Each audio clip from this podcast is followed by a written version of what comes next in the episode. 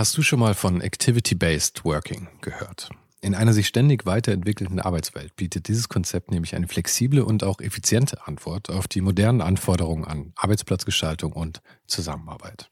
Und die Serviceplan Group ermöglicht mit diesem Konzept seinen Mitarbeitenden, ihren Arbeitsplatz nach ihrem eigenen Bedarf und Tätigkeit zu wählen. Klassischer Schreibtisch, abgeschirmter Bereich oder gemütliche Couch. In den Houses of Communication findet jeder den Spot zum Arbeiten, der ihr oder ihm am besten liegt. Von Fokusboxen über Phoneboxen bis hin zu Meetingräumen findet so jedes Team die passende Umgebung, um produktiv und kreativ zu arbeiten. Dieses Konzept, das sicherlich wegweisend ist, wurde bereits erfolgreich in den Houses of Communication in München, Hamburg und Berlin eingeführt und wird auch schon an weiteren Standorten umgesetzt. Und wer würde nicht gerne auf so eine flexible Art arbeiten? Also schau mal auf der Karriereseite von Serviceplan vorbei. Den Link dazu findest du direkt hier in den Show Notes dieser Folge. Und vielleicht kannst auch du dann bald schon in den Genuss von Activity-Based Working kommen.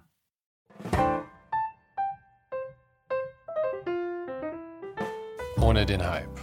Mein Name ist Sven Jürgensmeier. Viel Spaß bei der Show.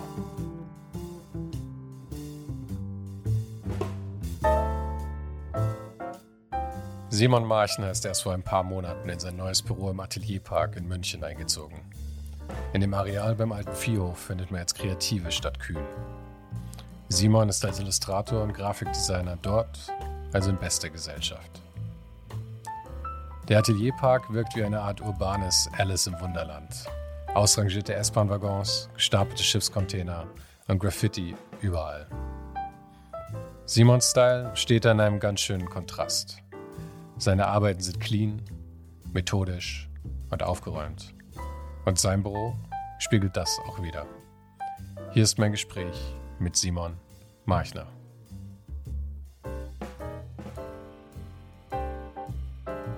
Seit wann bist du jetzt hier? Ähm, also ich bin jetzt relativ neu jetzt eingezogen. Ähm, Ende, Ende September würde ich sagen. So, also eigentlich Mitte September, aber Ende September ähm, bin ich da jetzt in so einem Container in dem neuen Atelierpark im Bahnwärter Thiel habe ich jetzt quasi mich eingenistet, mein, mein Büro, meine Siegdruckwerkstatt. ja, das ist ziemlich schön hier eigentlich. Ich hoffe, dass, äh, dass der Winter nicht zu kalt wird mit deinem kleinen Heiz, Heizstrahler. Aber ja. es ist ein sehr kreatives Umfeld hier. Es sind eine Menge, äh, ich meine, es ist wie auch das Containerkollektiv halt irgendwie ja, genau. so ein, so ein Kreativ-Hotspot hier. Ja, also von, von Fahrradreparatur über Wicked Cricket, die machen, die machen quasi, die verkaufen Grillen die zum Essen. Ach echt? Ja. Kleine, kleine Shoutout an die Jungs, ja. Nice, also ähm, aber die, die sind fertig zum Essen dann oder soll man die noch irgendwie zubereiten?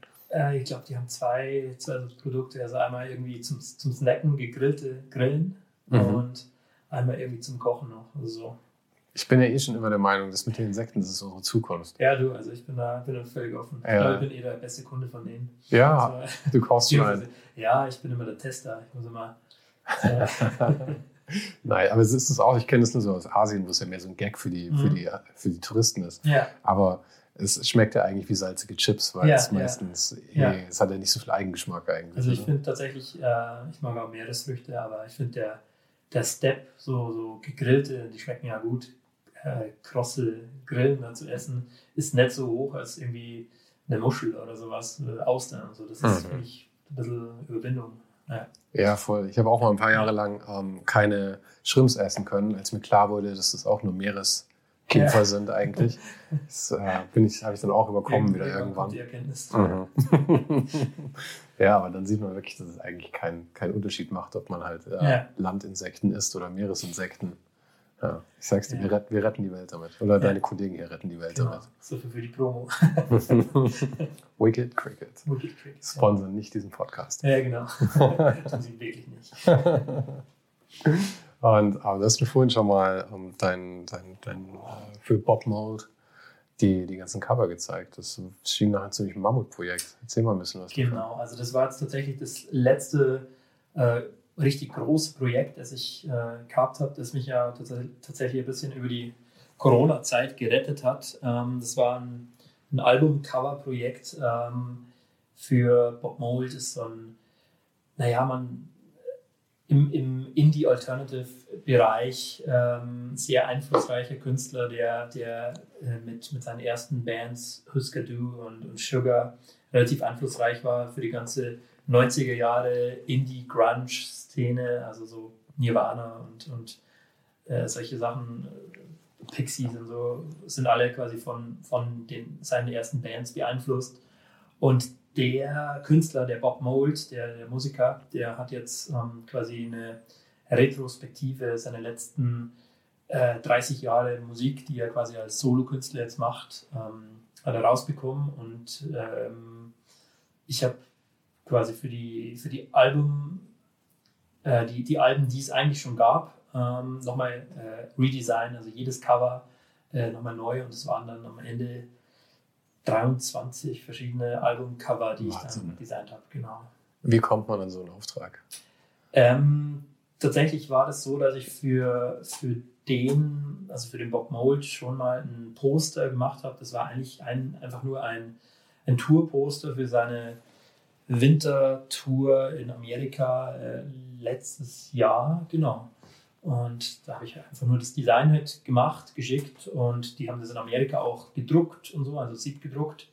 Und scheinbar gefiel es dass er halt dann nochmal, ähm, ein Jahr später habe ich halt dann nochmal ein Plakat für ihn machen dürfen. Und dann kam auch die Mail, ob, ähm, ob ich äh, Lust habe, da ein Albumcover-Projekt mitzumachen. Und ja, das hatte ich.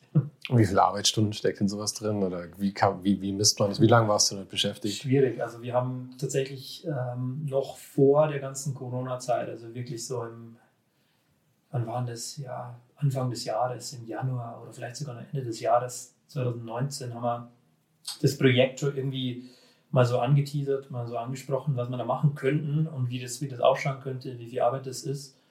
Und dann haben wir eigentlich das so auf März so los, äh, also getimed und das war dann auch vom März bis, ich würde sagen, August fast. Ähm, immer wieder, weil dann man muss ja warten mit, mit Feedback und mhm. ähm, also das ist dann immer ein bisschen schwierig zu sagen, was jetzt die reine Arbeitszeit ist und dann hat man ja, ich meine, wenn, wenn du 23 Approvals brauchst, mhm. dann hast du einige Feedback-Schleifen ja, ja, und nochmal, nochmal Korrekturen und so, also das das hat sich ein bisschen gezogen. Und war, das, war das schwierig oder ging es recht einfach mit denen? Also hatten Sie viele Anmerkungen oder waren Sie schnell happy? Es war tatsächlich eigentlich ganz, ganz gut. So. Ähm, ja. ähm, naja, am Anfang glaube ich, am Anfang war nur ein bisschen die, die Leitung recht lang, aber dann kam auch von der Plattenfirma ein bisschen Druck, dass, dass er jetzt ein bisschen schneller Feedback geben soll und so. Und dann äh, ging das auch zügiger. Hast du die Sachen direkt an, an ihn geschickt oder, äh, ging, oder ging das an die Plattenfirma? Das war immer mit, mit, mit ihm quasi und äh, mit der Plattenfirma, also so im, im Dreieck quasi waren wir immer, haben wir kommuniziert und so ging das dann immer. Er hatte natürlich auch eine ganze Zeit dann, um, um, ähm, um so einen Flow aufzubauen mit 23 Covern. Genau, 23. Genau. also wir haben halt chronologisch gestartet von, von seinen ersten Alben, die er irgendwie so, so Ende der 80er rausgebracht hat, 89, so, ähm, genau, wo ich geboren bin. Also, ähm, genau, und da haben wir halt so die ersten Cover gemacht, so die ersten Entwürfe, in welche Richtung das wir überhaupt gehen, weil es soll ja schon irgendwie ein serielles Konzept haben. Mhm. Also wir haben uns dann so auf Landschaften, Orte, Schauplätze geeinigt, wo wichtig waren zu der jeweiligen Zeit für, für den Künstler, also für den Bob. Und was wo die Alben quasi aufgenommen wurden, teilweise Songtitel ein bisschen verarbeitet, äh, die, die Farben, ähm, die Farbgebung quasi bezogen auf die Originalcover, aber nochmal neu interpretiert. Also so in die Richtung ging das, ja. Und du machst hauptsächlich Musik? Ja, also ähm, tatsächlich das, mein, mein Haupt, also sagen wir mal, wenn man jetzt die Corona-Zeit ein bisschen wegschiebt, dann normalerweise mache ich ja so Siebdruck äh, Musikposter. Ähm, das ist so ein bisschen der Hauptbereich, der sich so entwickelt hat. Also ich Merchandising-Artikel sind Ja, genau, Merchandise-Artikel, genau. Mhm. Ähm, oder Kunstdruck, so kann man so mhm. sagen. Also, Aber für eine Band halt. Genau, für eine ja. Band dann. Und das hat sich halt so entwickelt, dass das irgendwie immer besser lief. Also irgendwie die, die, die Leute, die Nachfrage war da, die Bands wurden größer, die, die, die Aufträge wurden größer und auch lukrativer, so ungefähr, dass ich dann von normalen Grafiken also für alle möglichen Sachen, was ich jetzt sonst immer gemacht habe, auch mal irgendwie ein bisschen Werbung, aber ganz selten.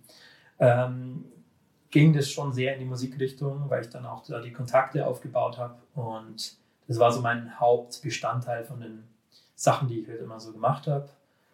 Genau, also immer Konzertposter, Tourposter, ähm, die Grafiken entworfen und dann selbst halt gesiebdruckt und die wurden dann am Konzert immer verkauft oder was ich halt so nicht am Konzert verkauft habe, äh, auf meiner Website, so als Kunstdruck, äh, genau.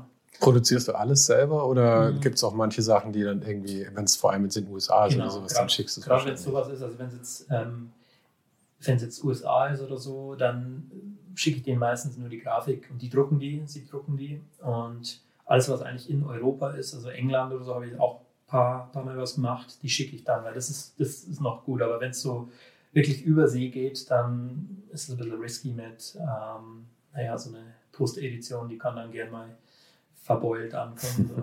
Ja. Aber wie kommst du, dass du hier äh, das Zeug selber druckst und nicht hier in irgendeine Druckerei einfach gibst? Mm, ich mag, also da muss man zurückgehen. Ich, ich habe in meinem Studium damals, ähm, also ich habe Grafikdesign oder Kommunikationsdesign quasi studiert. In München? In München, ja, ja, genau. Ähm, an der Hochschule München. Und äh, wir hatten halt dann eine, Siebdruckwerkstatt. Und ja, Siebdruck ist, also ist ja total schwierig, das zu erklären. Also wenn man jetzt ähm, kein Bild davor hat, aber nur um das zu, zu, zu, sagen, das ist so eine, eine Drucktechnik, wo man ähm, hochdruckt, nennt man das quasi die, die Art, also gehört auch Linol-Druck, also ich muss schauen, dass ich keinen kein Mist erzähle, aber, aber so, so, in die Richtung. Ähm, es ist eine, eine Technik, wo du, ja, es ist, also da meine, meine Grafiken relativ, also eigentlich aus dem Digitalen immer kommen. Ich, ich arbeite mit den, also Photoshop Illustrator, mit den digitalen Programmen und da komme ich, komme ich halt wieder zurück aufs Analoge und kann halt den, also den Prozess alles selbst steuern. Ich mische die Farben selbst. Ich, ähm, also ich bin vor jedem Step dabei. Und ich habe in der, in der, in der Uni bei mir damals ähm, die Siebdruckwerkstatt konnten wir halt nutzen. Und das war halt so ein, ja, das hat mir, hat mir Spaß gemacht, da irgendwie die ersten kleinen Versuche zu machen. Also man mischt da die Farben selbst und macht Versuche. Beim ersten Mal klappt es, beim zweiten Mal klappt es nicht und so.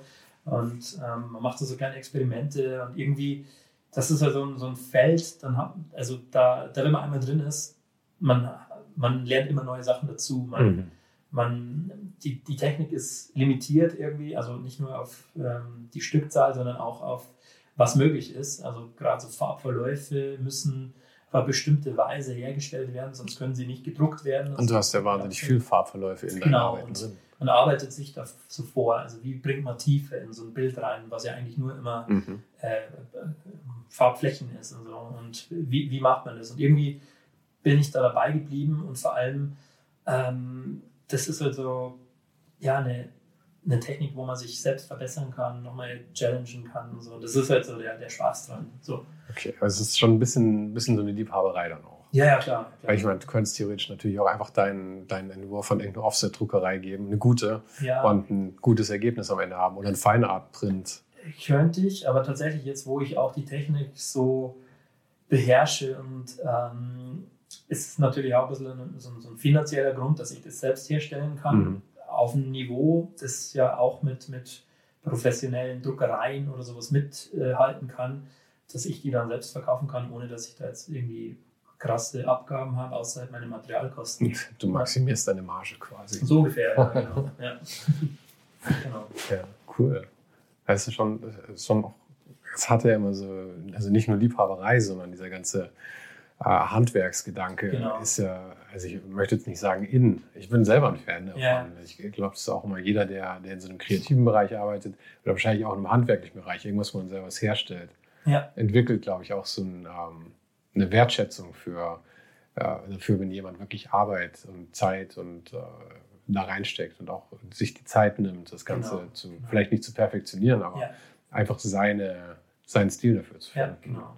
Also, ja, würde ich so sagen. Und ähm, gerade so mit dem Aspekt, dass man äh, die Drucke, die man macht, dann auch immer limitiert und, und signiert und ähm, da, da, steckt sehr viel Persönlichkeit auch in so, so, so einer Arbeit drin und mhm. so. Und ähm, man sieht quasi, man sieht auch so den Weg, den man gegangen ist. Wenn, wenn ich so meine ersten Drucke anschaue, so ähm, wie sich die, die, Farben dann geändert haben und wie sich das, die, die Genauigkeit vom, vom Druckergebnis äh, und sowas, wie, wie, sich sowas ändert, das ist schon irgendwie sehr ja, interessant einfach. Mhm.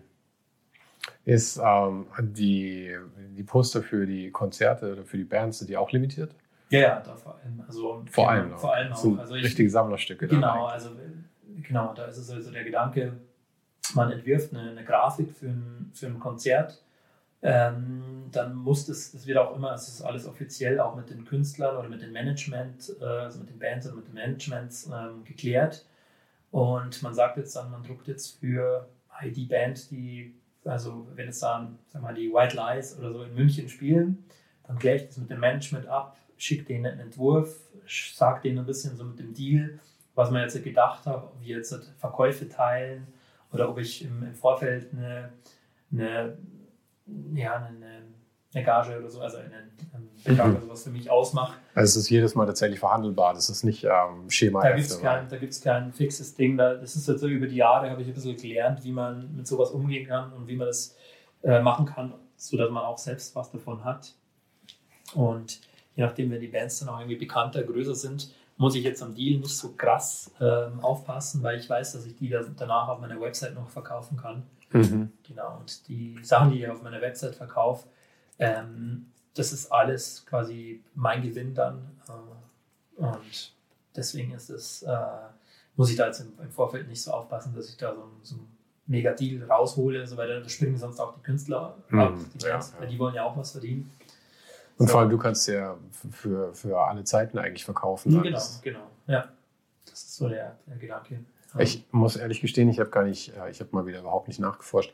Was ist denn so die Preisspanne, in denen du die dann mhm. tatsächlich selber verkaufst? Ähm, also wenn so ein Poster neu rauskommt, ich habe meistens ich zwischen 30 und 40 Euro für so ein, so ein DIN A2 großes Plakat. Ähm, es kommt ein bisschen drauf an, wenn ich jetzt merke, das ist eine sehr bekannte Band und ich verkaufe die sicher, dann setze ich die bei 40 an. Und wenn's, wenn ich mir denke, so, das ist ein bisschen muss man mal schauen, ob das Poster geht, ob, die, ob, die, ob ich da gut verkaufen kann, dann ein bisschen niedriger. So, ja. Und ist das so, also du hast es ausprobiert, was so dein Sweet Spot ist, oder wie? Ja, ja. Weil eigentlich klingt das für mich eigentlich zu günstig, dafür, dass ja, es direkt vom Künstler kommt, es, limitiert ja. ist und auch noch von dir selber genau. gefertigt ist. Ja. Ja, das ist so ein bisschen, ähm, ich würde auch mehr verlangen, aber das ist so ein bisschen so die, die die Spanne, in dem sich das bewegt, so wenn ich auch mal befreundete Künstler, Kollegen anschaue und mhm. so. Und ähm, da geht es so in die Richtung. Ähm, man muss aber auch sagen, dass von jedem Plakat gibt es wahrscheinlich so 100, 150 Stück. Und wenn man die dann so um die 40 Euro verkauft, dann also man, der, der Preis streckt sich dann auf die Auflage. Okay. Das, das geht dann schon. Ja. Ja, ja, ja. ja, vor allem nachdem, wie du gesagt hast, du produzierst es ja selber. Das heißt, genau deine, deine Kosten sind dann sehr überschaubar. Das ist äh, eigentlich total überschaubar. Da kann man dann also tatsächlich von leben dann auch. Ja, ja. Also Weil das ist ja häufig schon schwierig für, für Künstler einfach ähm, wirklich einen Lebensunterhalt ja, zu bestreiten. Ja, ja, obwohl es ein Fulltime-Job ist, obwohl genau. man Jahre Erfahrung genau. dann reinbringt und wirklich irgendwas Einzigartiges erschafft, ist es trotzdem einfach meistens die Spanne so, dass du, ähm, das, ich habe immer so drei Modelle gesehen. Den erfolgreichen Künstler, mhm. wovon es sehr, sehr wenige gibt. Mhm. Dann, ähm, den, dann den, den absolut erfolglosen Künstler, der ja. immer ums Überleben kämpft und dann mehr so den Berufsgrafiker, der, ja, ja. Ähm, der, der sowas mit einem ja, und vielleicht fällst du tatsächlich auch ein bisschen rein, der, ja, ja. der aus dem ganzen halt ein Geschäftsmodell tatsächlich ja, macht also, und es halt clever angeht und aus seiner Kunst halt ähm, die dann auch kommerziell genau, irgendwie tatsächlich vertreibt. Genau. Also ich, ich bin da irgendwie, das ist auch das so, so in der Mitte irgendwie. Also es ist keine, äh, zumindest nicht mehr, so war das natürlich am Anfang so ein bisschen in der Uni, dass man halt einfach so just for fun losgemacht mhm. hat und, und dann mal versucht hat, ob das funktioniert oder nicht und sondern einfach mal oder sich super verkalkuliert hat, weil es einfach überhaupt nicht funktioniert ja. hat. So. Ähm, aber dann irgendwann einmal über die Jahre findet man so einen Mittelweg, wie man das ähm, klug anstellt, das zu machen, wo man eigentlich wirklich Lust drauf hat, weil ich bin ja Grafiker oder Illustrator geworden, weil ich Lust auf das habe und nicht, weil ich irgendwie was verkaufen will, sondern also kann ich, da gibt es sicherere Jobs als ein Illustrator. Ja, ja mit Sicherheit. Ähm, genau, und das habe ich dann irgendwann einmal so hingemünzt, dass ich auch davon leben kann. Und das, genau. Und naja, also das ist ja auch, davon leben ist ja sehr subjektiv. Also man, man kann ja während der Uni-Zeit anders leben, als man jetzt leben kann. Du bist ja tatsächlich auch schon erwachsen. Wenn du 83 geboren bist, bist du jetzt auch schon 37. Nein, nein, nein, nein, nein. 89 bin ich geboren. Ah, 89. Sorry, aber auch dann bist du schon erwachsen. Ne? Sechs Jahre weniger. Ich meine, dann bist du jetzt, oh, dann bist du jetzt 31. 31 ja. ja. Genau. Ähm, ja, also man lernt ein bisschen äh, damit umzugehen, wie man, wie man auch äh, finanziell davon leben kann. Genau. Mhm. Das ist ja wichtiger Teil. ähm, wie hat sich denn, oder was ich eigentlich noch fragen wollte davor, ähm, Du sagst immer Grafiker dazu, aber ich meine, die Sachen, die ich von dir sehe, mhm. sind eigentlich alle Illustrationen. Ja, ja. Als Grafik würde ich da eigentlich nicht mehr viel bezeichnen. Ja. Machst, du, machst du noch wirklich so Grafikjobs auch oder ist alles Illustration? Ja, also sagen wir mal, die Grafik ist in dem Sinn oftmals noch die, die Typografie, die man sieht so auf meinen Sachen, weil mhm. das ja auch alles von mir und das Layout und wie das gedacht ist. Ähm, tatsächlich habe ich in der Anfangszeit eigentlich fast nur so sehr graf, sehr, sehr grafisch, sehr äh, ein bisschen rumgespielt mit geometrischen Formen. Und ich habe ja Grafikdesign oder Kommunikationsdesign studiert. Deswegen ist es in, immer noch so ein bisschen mein, da komme ich her. Also ich habe nicht freie Kunst oder sowas mhm. studiert, mhm. sondern, sondern Grafikdesign. Deswegen ist das immer nur der Grafikdesign, ist immer nur der Aspekt, den ich da drin habe. Und dann hat sich das immer mehr in Illustration auch mal so entwickelt. Aber ich will das auch nur, weil es heißt ja Simon Machner Grafikdesign, also Design und Illustration und Illustration. Das will ich auch immer nur so behalten, weil es zeigt, dass ich, wo ich herkomme oder was ich noch, was ich kann. Also, also was, ähm, es ist nicht nur Illustration, also sehr geplant alles bei mir auch. Also okay. Ich, ja, ja. Du willst ja, willst du die Tür quasi auch nicht, oder die Brücke nicht versperren? Nee, gar nicht. Nee, nee. Ja. Ja. Ja. Okay, verstehe ich. Weil äh, ich auch cool finde, dass man, äh, wie, wir jetzt eben schon gesagt haben, ist es häufig schwierig, damit einen Lebensunterhalt zu verdienen. Mhm. Bei dir kann man wirklich jetzt eigentlich sagen, okay, du arbeitest jetzt als Illustrator und mhm. hast es äh, so weit geschafft, ja. dass du davon tatsächlich einfach gut leben kannst. Es ist immer tragisch, dass man sich darüber halten muss, wovon Leute leben ja, können bei sowas. Nee, aber es ist halt echt Realität einfach. Ja, und nein, das ist also gerade jetzt auch so, sagen wir mal, München, wo, wo ich wohne, das ist ja, das ist ja auch nochmal ein anderer Lebensstandard, den man dann halten muss. Also wenn man jetzt irgendwie in, auf dem Land oder sowas lebt, wo, wo es vielleicht ganz einfach günstige Ateliers gibt oder so in die Richtung, ja, aber ähm, das, das gehört schon auch dazu. Also, aber das ist auch die Zeit. Ich bin jetzt 31, so ich, ich gerade am, am Heran, also am, am, am Erwachsenwerden, am, am, da, da, merkt man auch, wie, wie sich die Standards, die Lebensstandards nochmal verändern, mhm. verschieben und sowas. Und ähm, was man braucht halt dann irgendwie zum, zum Leben. Ja. Oder will. Oder will, genau. Ja. ja. Du hast einen sehr eigenen Stil entwickelt, sehr, sehr clean, sehr, ich weiß gar nicht genau, wie ich es beschreiben soll. Ich meine, mhm.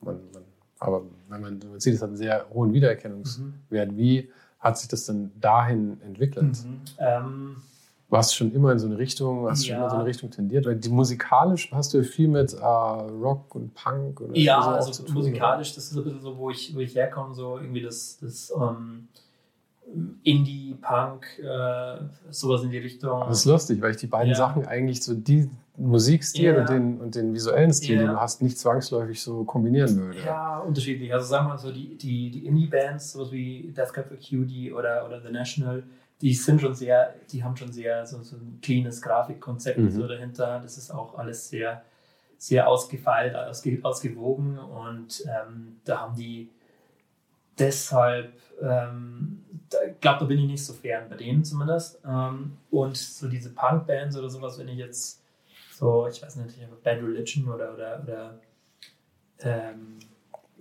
Bouncing Souls, so, so richtige so Skate-Punk oder, oder Punk-Bands äh, aus der 90er Punk oder 80er Punk ähm, Sachen, das habe ich halt früher viel, viel gehört beim, beim Skaten und so. Und irgendwie auf eine, auf eine bestimmte Weise ist es ja auch simpel oder reduziert. Mhm. ist ja, also die Musik ist ja, geht da sehr ohne Umschweife aufs Ziel zu. Also das ist so, das ist sehr, sehr catchy, sehr geht nach vorne. Okay. Ähm, Verstehe, das ist kein, kein, kein, kein Prog, äh, Prog Rock, der, der so ausschweifend Soundsphären, sondern der geht halt so voll auf die Zwölf.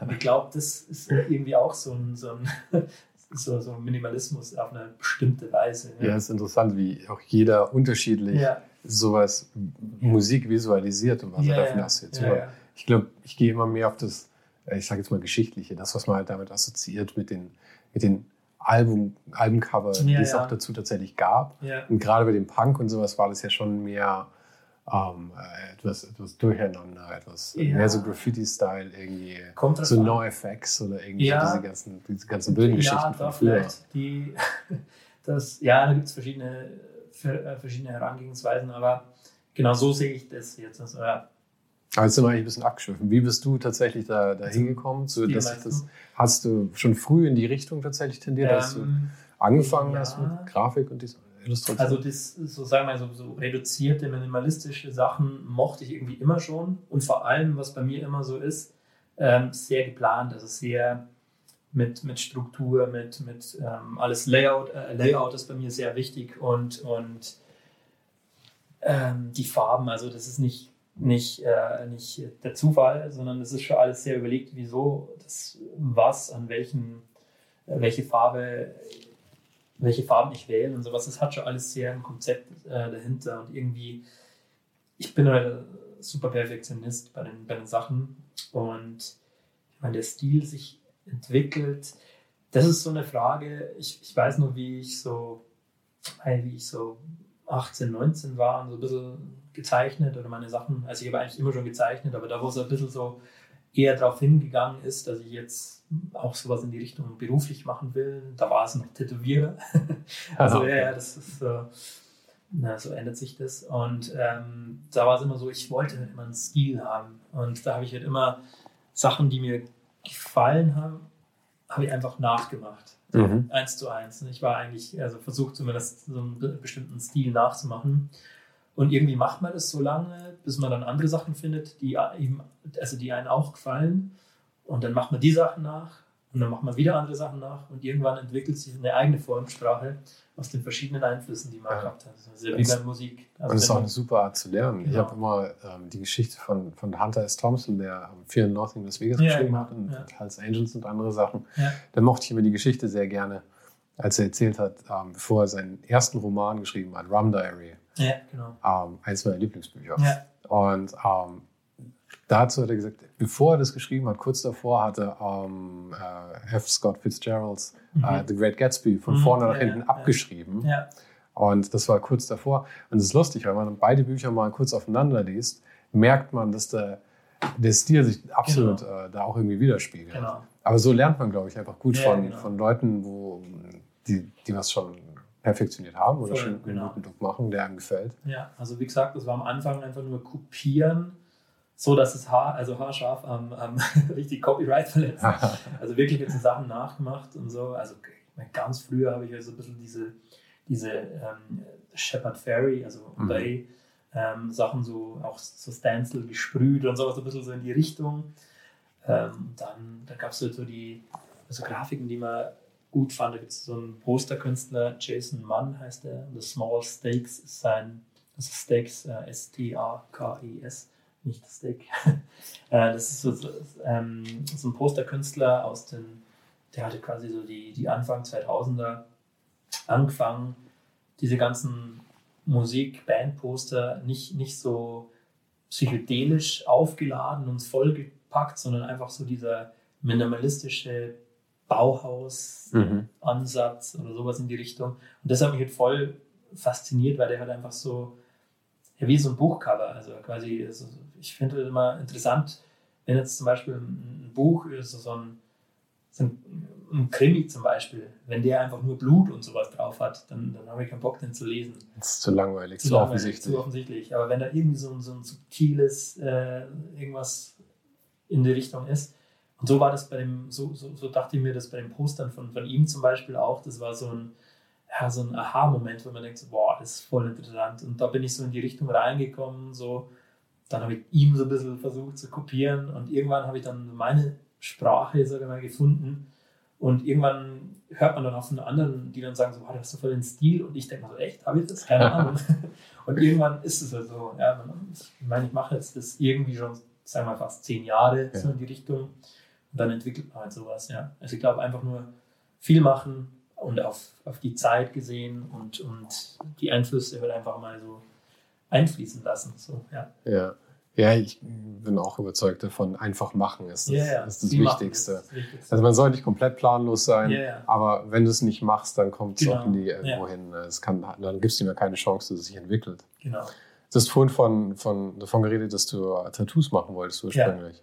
Ähm, bist du selber sehr tätowiert? Kein einziges. Keine einziges. Nee, ähm, da ist nichts draus geworden. Nee, eine bewusste Entscheidung. das, war, das war dann so irgendwie, natürlich, ich finde es ästhetisch und so, wenn jemand tätowiert ist und alles, aber es war halt früher dann so, ähm, weil dann hat man halt irgendwie was, was man, was man gut findet, einen bestimmten Stil, so dieser Oldschool-Stil, der, der gefiel mir halt dann irgendwie und dann irgendwie, ich glaube, dieses Asiatische, das da irgendwie gegeben hat, also ganz früher. So ja, das war natürlich mit, gefährlich, weil das war ein Riesentrend. Also. Mit diesen Karpfen, Goldkarpfen mhm. und sowas, das fand ich ja irgendwie ästhetisch und so, aber irgendwie auch nur, es gefiel einem, aber ist man das? Nee. Mhm. Also keine Ahnung, mit 17 ist man das vielleicht so ein bisschen, aber ja. irgendwie auch nicht. Und ich glaube auch, man, man, sollte irgendwie eine Regel machen, dass man nicht vor 35 genau. tätowiert ja, werden darf oder so.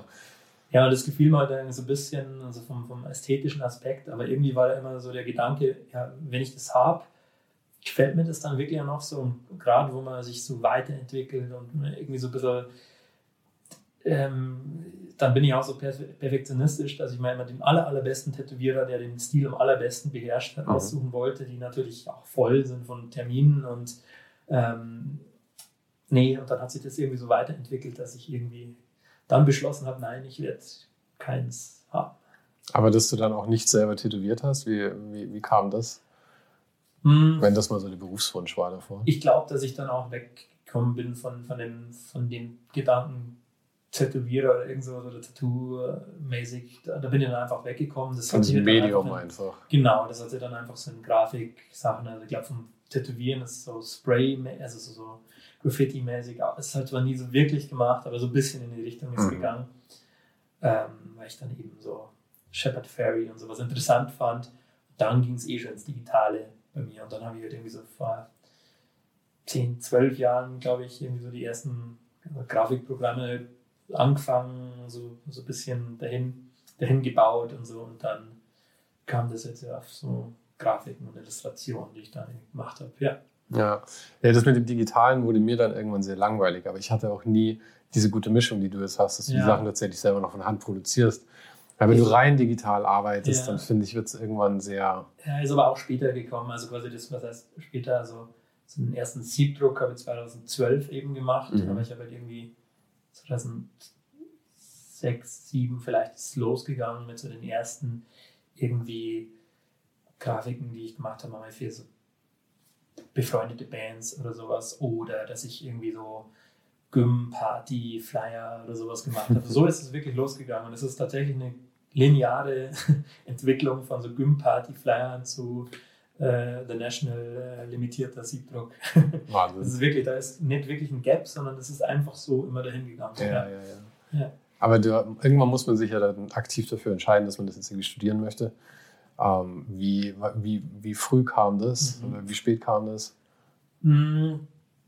Also der Gedanke, glaube ich, ist mir wirklich auch schon mal so 2008, 2009 oder sowas gekommen, dass man sowas machen kann. Ähm, das heißt, da warst du dann so 90. Ja, genau. Aber da warst du mit der Schule ja schon fertig. Ja, da war ich schon fertig. Ich habe so ein bisschen gejobbt. Ich wusste aber noch nicht genau, in welche Richtung das okay. ich. Also, du hattest eigentlich jetzt noch keine Ahnung, was du so wirklich machen wolltest dann zu dem Zeitpunkt. Ja, also da war es halt irgendwie so irgendwas Gestalterisches und so, aber ich wusste noch nicht genau wie okay. und so. Und also, die Richtung so war klar, aber du wusstest noch nicht, wie du es tatsächlich anfangen Genau, sollst, ja. ich glaube, das war noch ein bisschen so die, die Phase noch Tattoo-mäßig. Ja. Also, ja, das war noch und dann ist mir das irgendwie so klar geworden, ah, man kann ja das studieren und man kann das machen und so. Und dann, dann habe ich mich irgendwie beworben mal für mein Studium und bin halt dann ähm, das erste Mal, glaube ich, sogar gescheitert. Da habe ich eine Mappe halt abgegeben. Mhm. Ähm, die Mappe ist zwar angenommen, also eine Bewerbungsmappe mit meinen Arbeiten ist zwar angenommen worden, aber dann irgendwie beim Eignungstest, wo man dann da ist,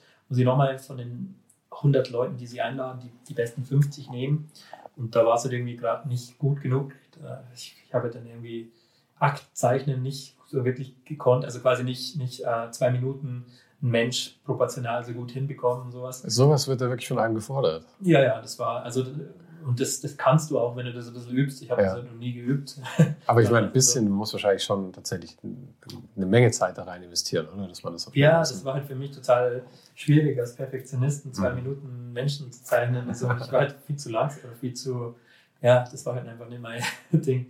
Dann habe ich das nochmal geübt und war zwar erstmal sehr verzweifelt, aber habe das dann so lange geübt, bis ich das konnte. Habe mich dann nochmal beworben und weil es schnell ging, gehen musste, bin ich dann auch zum Sommersemester, glaube ich. Ist es, also normalerweise ist es immer Wintersemester, fängt man immer an. Ja? Okay. Ja, genau. Und ich habe ein Sommersemester in Nürnberg zum Studieren begonnen, weil es der einzige Studiengang Äh, war, also Kommunikationsdesign. hast dich reingemogelt. Ja, der, der einzige, der quasi im, im Sommer Mhm. anfängt und weil es so schnell gehen musste und sowas, dann habe ich da beworben. Da war halt ein Semester in Nürnberg, gefiel mir aber nicht so die Stadt und ähm, das Studium war eher so auf Film oder Animation aus und weniger auf Grafikdesign, auch wenn es da angeboten wurde.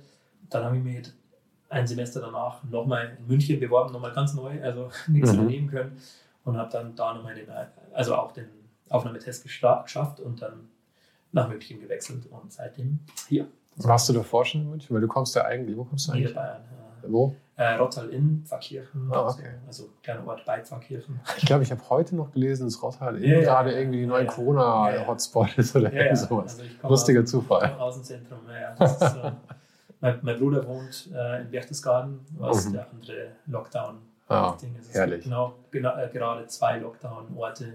Mhm. Ähm, also Stand 26, was haben wir heute? 27. Ich glaube 27. 27.10. Also wenn das rauskommt, dann haben wir wahrscheinlich schon wieder 15 neue. Ja, wahrscheinlich. Super. Ja.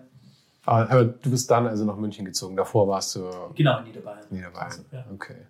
Und München hat dir dann gleich gefallen. Hat mir gefallen. Also da war es jetzt so irgendwie, ich kannte halt da irgendwie schon Leute und Ja, du warst jetzt auch nicht so weit weg. München war Genau, aber die war nächste Großstadt genau, wahrscheinlich. Nicht, ja, auch nicht so weit weg. Und die Vernetzung, das hat mir dann irgendwie ganz gut gefallen, dass man, dass man da relativ schnell, wenn man da ein paar Leute kennt, ähm, ist man sehr gut dann irgendwie auch vernetzt in der Mhm. Szene.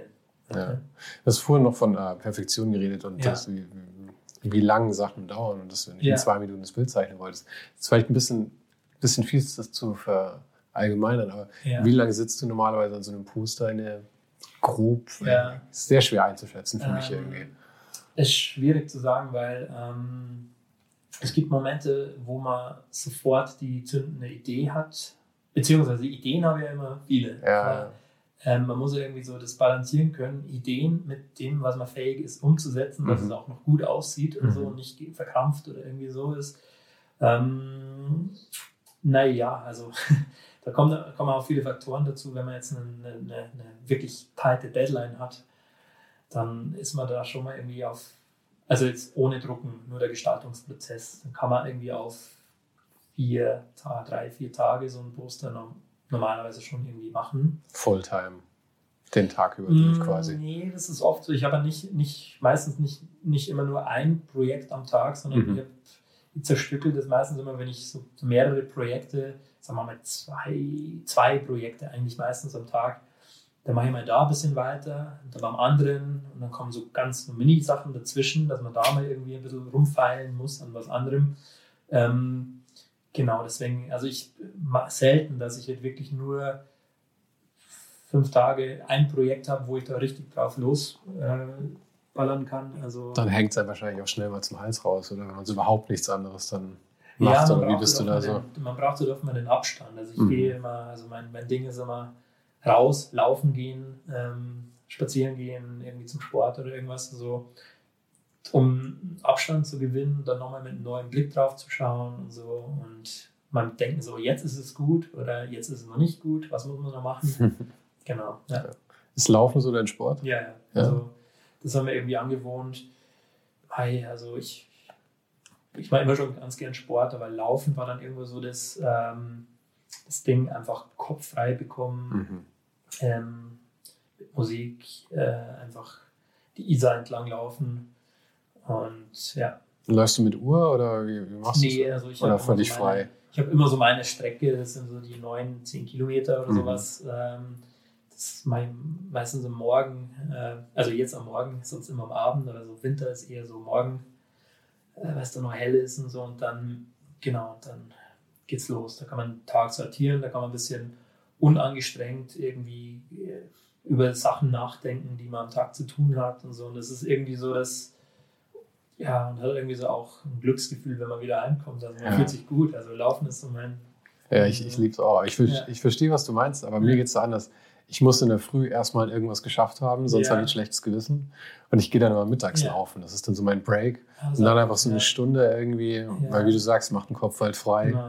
Und egal wie angestrengt man davor war oder gestresst man war, wenn der Körper irgendwie, wenn du einen Puls von 180 hast, genau. hat dein Hirn keine Kompetenz mehr, über irgendwas anderes nachzudenken, als am. Leben zu bleiben. ja, genau. Das ist immer sehr vorteilhaft, Ja. das stimmt. Ja. Ja. Nee, Laufen ist auch, habe ich so vor ja, jetzt zwei Jahren ungefähr wieder für mich entdeckt. Mhm, Davor war ich, genau. glaube ich, 15 Jahre lang nicht laufen. Ah, okay. Die ersten paar Male war noch der absolute Horror. Ja, mit ja. jedem Schritt einfach nur Fakt ist, Fakt ist, Genau, Fakt ist. man setzt sich so kleine Ziele. Okay, Ja. drei Kilometer schafft man, Pause und so. Ja, ja. Ja, so ist es aber wirklich. Am Anfang sind es wirklich so Voll. zwei, drei Kilometer, danach tut einem alles weh. Genau, Und irgendwann läuft es dann auf einmal. genau. Ja. Man läuft das Laufen. Ja, ja. ja ich gehe auch sehr gerne so, Trailrunnen irgendwo halt ein bisschen mehr. Ah, okay. Ist Ja, mir oft, da wird es ein bisschen spannender. Mhm. Weil die Isar, jetzt mittlerweile bin ich so, dass ich da laufen und irgendwie abschalten kann. Mhm, Genau. Aber ich hatte auch eine Phase, wo es mir so zum Hals raushing, Ja, einfach immer dieselbe Strecke zu laufen. Ja, ich laufe tatsächlich seit, seit ich da jetzt in, an der Isar wohne, glaube ich seit drei Jahren, die gleiche Strecke.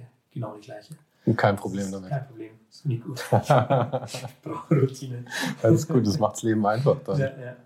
Aber mit der Routine, wie ist denn das mit den, mit den, dadurch, dass du so ein äh, Stil mit einem hohen Wiedererkennungswert hast, ist das manchmal problematisch, dass ähm, unterschiedliche Bands äh, theoretisch vielleicht Interesse an dir hätten, aber sagen, irgendwie eine andere Band hatte das schon und es, es Mhm. sieht so ähnlich aus, Also, sie es dann nicht wollen oder gibt's Ach, solch, ganz- läufst du da nie rein? tatsächlich ganz wenig. Das ist wirklich sehr wenig, weil die meisten Leute wollen extra mit mir zusammenarbeiten, Mhm. weil sie zu den Stil ähm, von mir kennen und das ganz gut finden.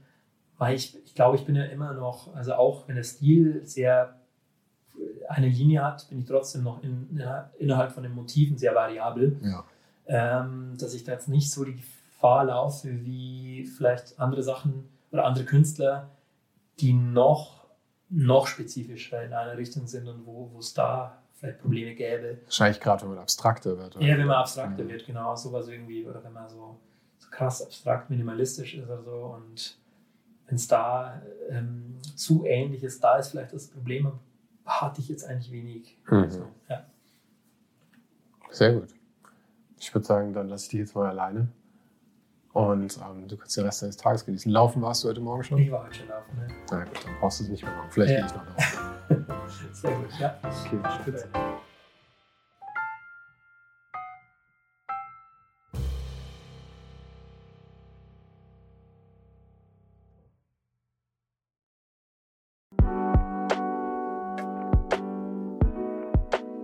Das war's für heute.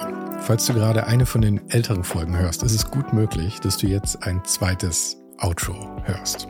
Lass dich aber nicht von mir verwirren. Ich bin gerade dabei, ein paar Änderungen zu machen und dafür muss ich 150 Folgen neu schneiden und nochmal uploaden.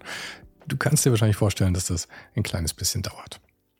Falls du mich und die Show supporten möchtest, gibt's dafür ein paar Möglichkeiten. Auf patreon.com slash svensaro gibt's jede Woche Bonusmaterial, exklusiv nur für Supporter. Und das für nur ein paar Euro im Monat, mit denen du mir helfen kannst, ohne den Hype noch lange, lange für dich weitermachen zu können. Es hilft natürlich auch immens, wenn die Show wächst und dazu kannst du deinen Teil beitragen, indem du deinen Kollegen und Kolleginnen davon erzählst. Freunde, Familie, du weißt am besten, für wen das noch was sein könnte. Und zu guter Letzt, falls du es noch nicht gemacht hast, bewerte die Show jetzt gleich mit fünf Sternen in deiner Podcast-App. Im Newsletter gibt's übrigens jede Woche völlig kostenlos inspirierende Tipps von meinen Gästen und mir. Den kannst du auf ohnenhype.substack.com abonnieren. Und alle Links findest du, wie immer, direkt auch hier in der Beschreibung und natürlich auf ohnenhype.com. Im Archiv gibt's noch eine Unmenge anderer Gespräche. Unter anderem waren schon mit dabei Stefan Sagmeister, Mirko Borsche, Paula Schör, Mike Miri, Jeremy Format, Jonas Lindström, Mathilde Mutant, Olaf Heine, Eike König, Erich Spiegermann und, und, und. Scrolle einfach mal durch. Wir sind bei über 150 Folgen, wie gesagt. Und um ehrlich zu sein, kann ich selber kaum fassen, dass ich das Glück hatte, mit so vielen inspirierenden Menschen sprechen zu dürfen. Vielen Dank an Dominik Huber und Marc Capella von Moiré. Von denen stammt nämlich die neue Hausschrift der Show und die heißt GT Pressura. GT steht übrigens für Grilly Type, über die die Schrift zu mir kam. Und auch nochmal vielen Dank an Tobias Rechsteiner fürs Vermitteln. Der größte Dank geht aber natürlich an dich fürs Einschalten, fürs Zuhören und für deinen Support. Und wir hören uns dann hoffentlich nächste Woche wieder.